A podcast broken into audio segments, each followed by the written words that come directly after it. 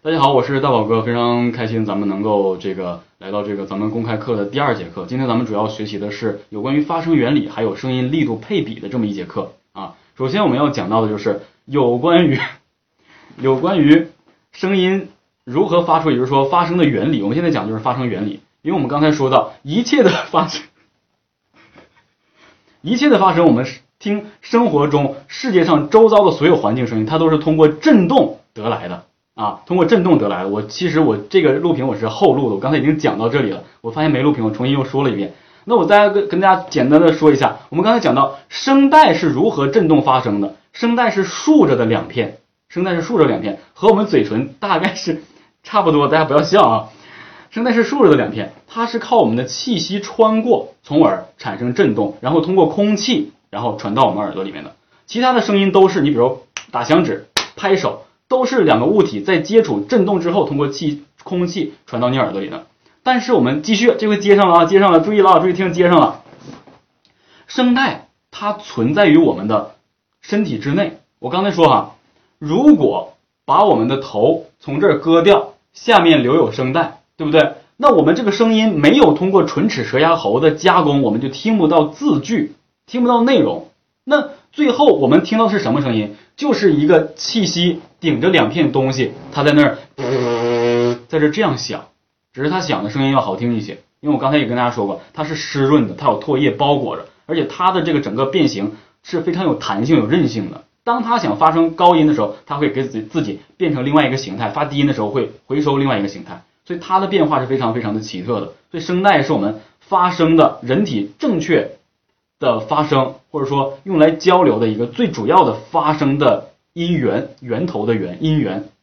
那么，经常咱们说啊，有很多人出现这样一个问题，就是说，大宝哥，我在录音的时候，我听自己的声音怎么都不舒服，或者我听我自己的声音不像我自己的声，录完之后，但是别人一听，哎，是我的声。有好多人都遇到这样问题，遇到问这样的问题的话呢，呃，请请大家那个。这个举一下手啊，声音没有比刚才小，一切都一切都都都正常，声音没问题吧？声音是完全没问题是吧？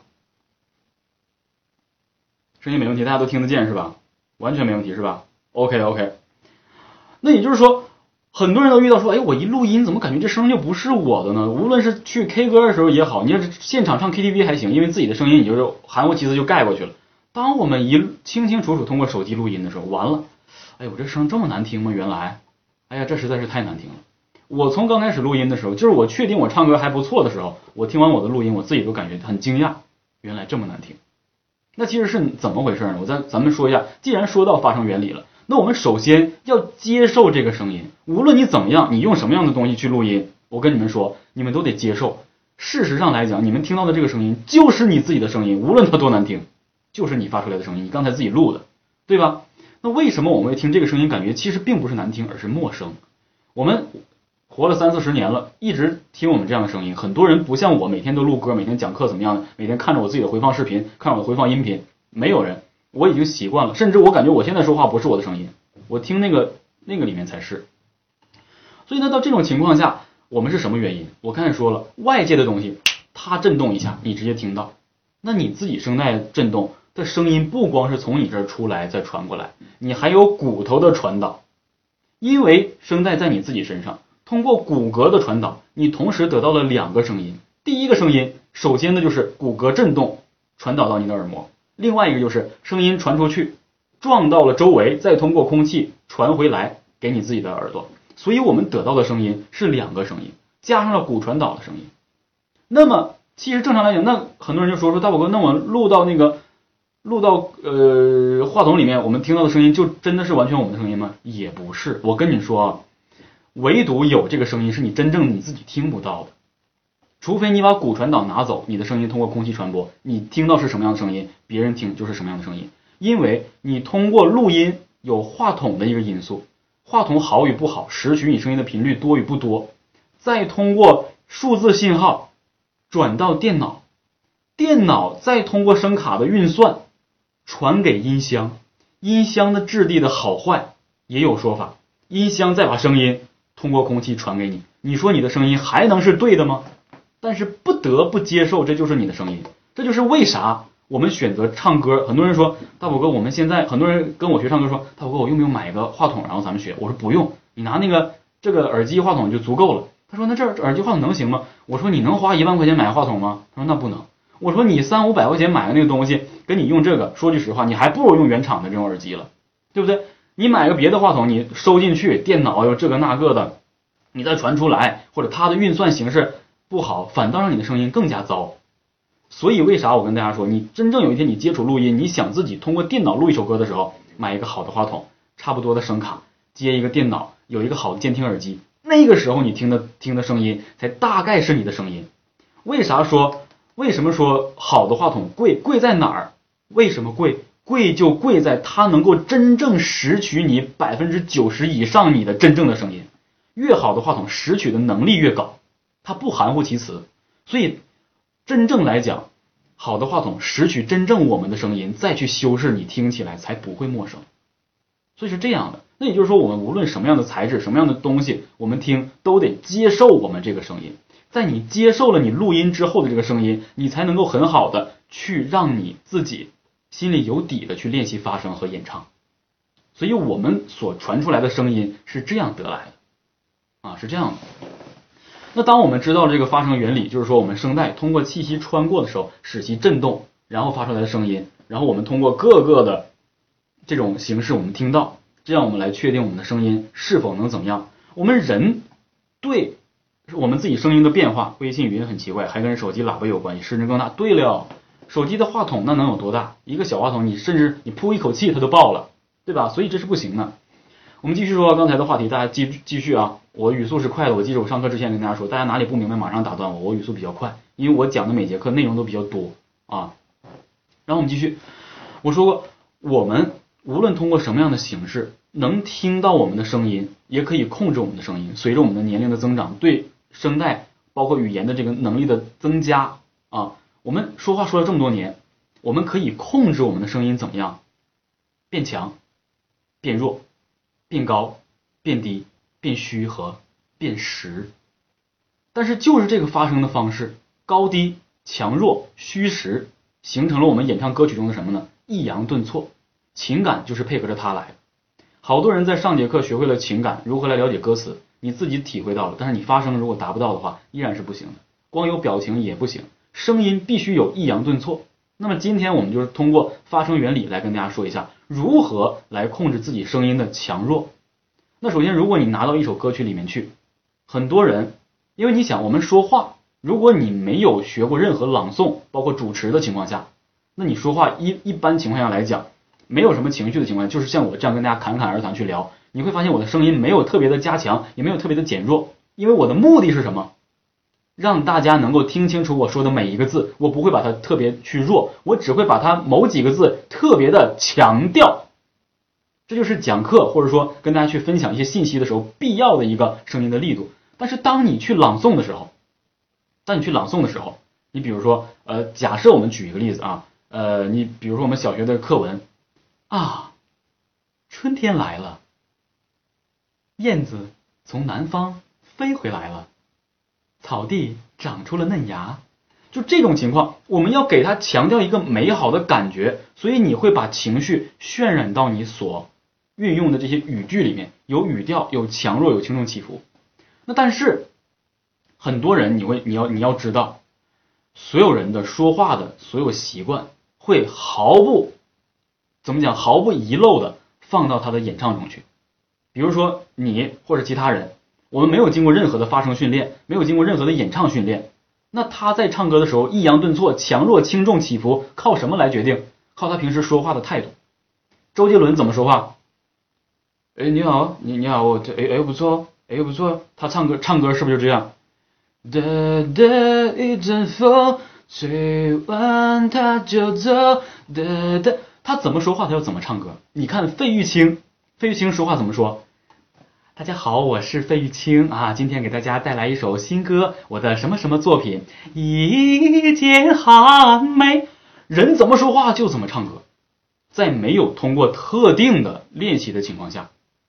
所以你会发现，当没有特定练习说话的时候，我们一切说话中表露出来的全部问题，全都会在歌曲中出现。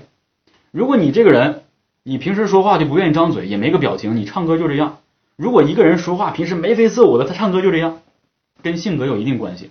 我经常会很听很多人给我发，我让大家以前加入我微课堂，我会听两首歌曲，这是我给大家就是给他们量身定制课程的时候，我你发两首歌，必须两首，一首不行。两首歌曲我大概一听，连这个人的性格是什么样的我都知道，因为他在控制某一句应该怎么样去控制这个语句的时候，他没有达到，或者他过分的达到了，我大概就知道跟这个人后续应该怎么接触。因为做老师做久了，我们经常会有一些就是说教学的一些心理教育心理学，大家都知道。通过学生的言谈举止，通过学生看你的眼神，通过学生跟你说话，包括他的一些一举一动，来确定怎么跟他去进行沟通。就是甚至有很多学员，你就骂他，他都不会生气。就你了解到他是什么样的一个性格。有很多学员，你连说都不敢说，是这样的。所以，所以我们在控制演唱中的轻重强弱起伏，最主要的一点就是从我们生活中去改变我们的吐字咬字的发声方式。怎么样？男生要做到说话铿锵有力。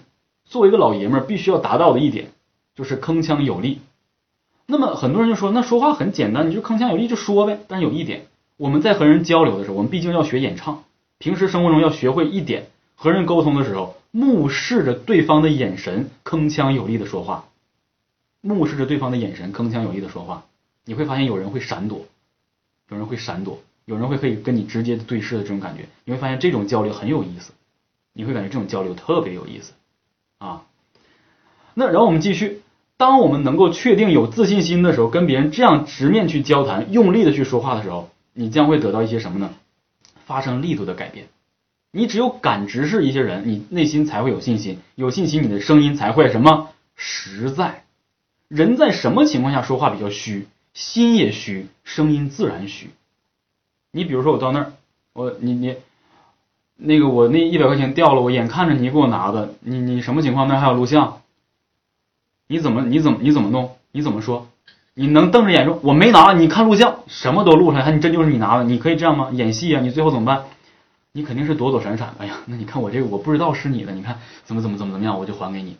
你不可能是这样，我也不知道是你的，我还给你，有可能吗？这违背了事实常态。所以一切习惯必须生活中养成。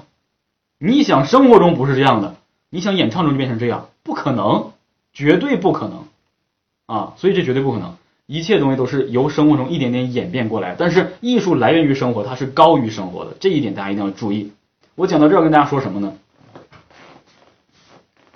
啊，对我我说的也是，我这跟我学唱歌绝对不只是学唱歌这么简单，因为唱歌它有很多东西它是生活化的啊，艺术就是生活化的，所以他肯定是这样这样弄的啊。而且我这样是比较奏效的。很多人为了演唱来做这么一个表情，那得多做作呀。生活中养成自然习惯，到演唱中它就自然啊。所以是这种情况。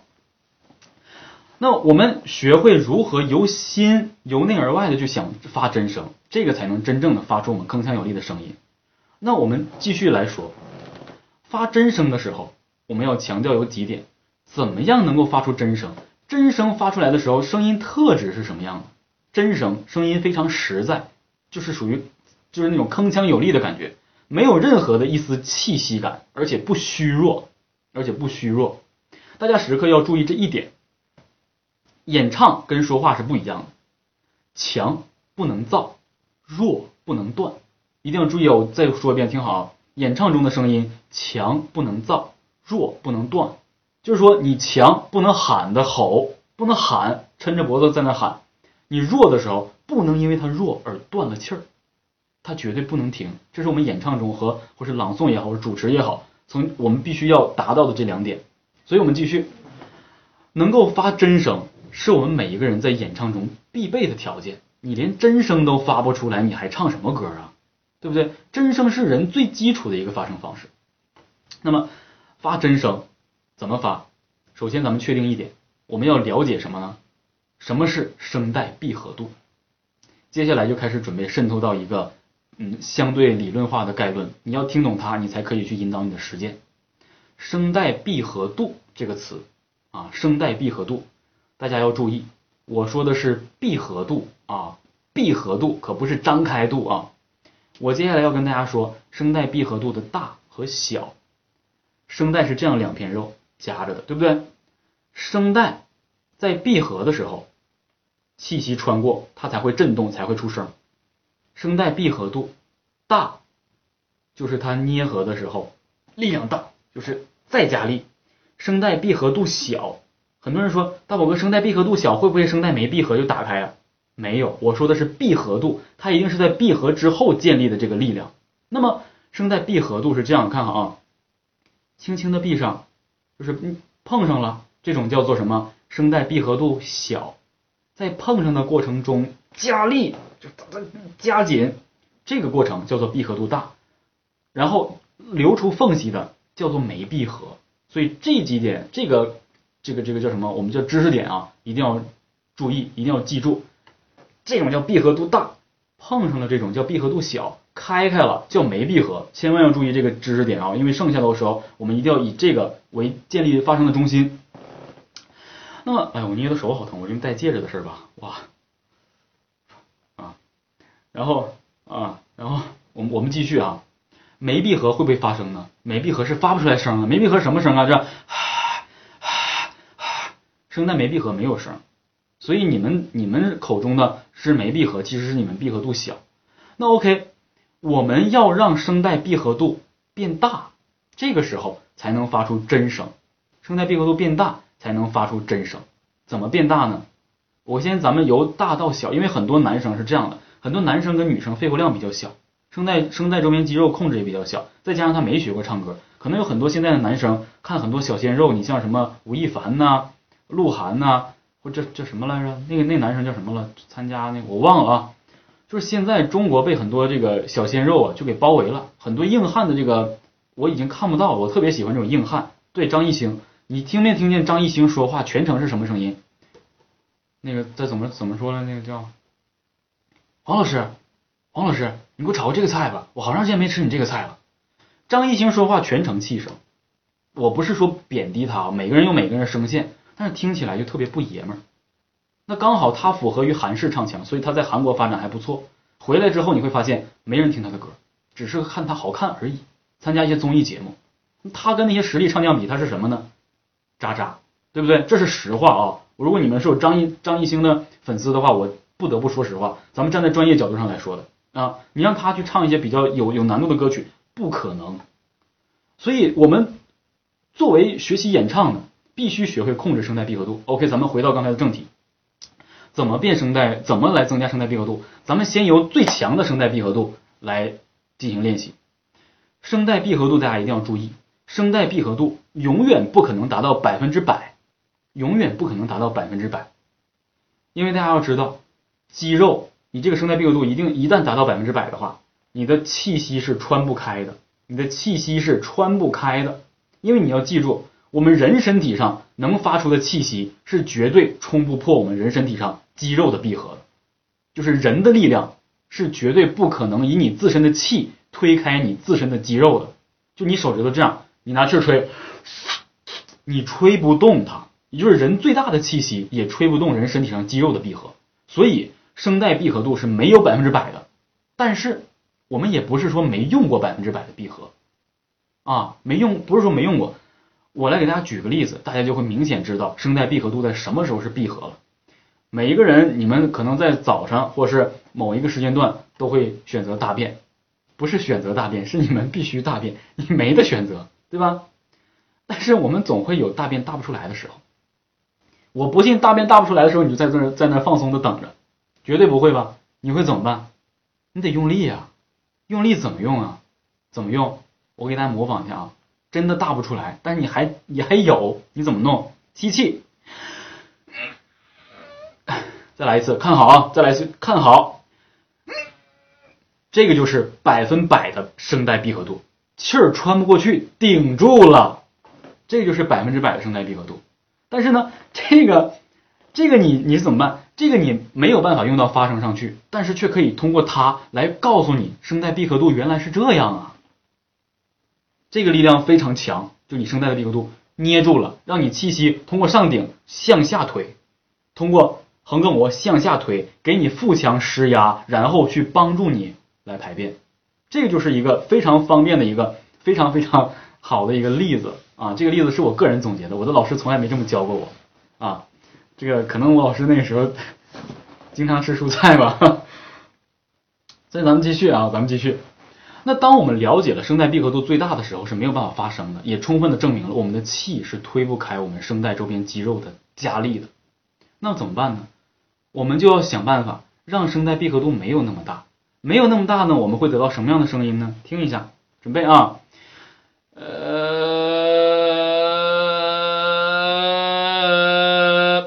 就好像要死了这种感觉。如果再力量再轻一点的话，就会气泡音，呃，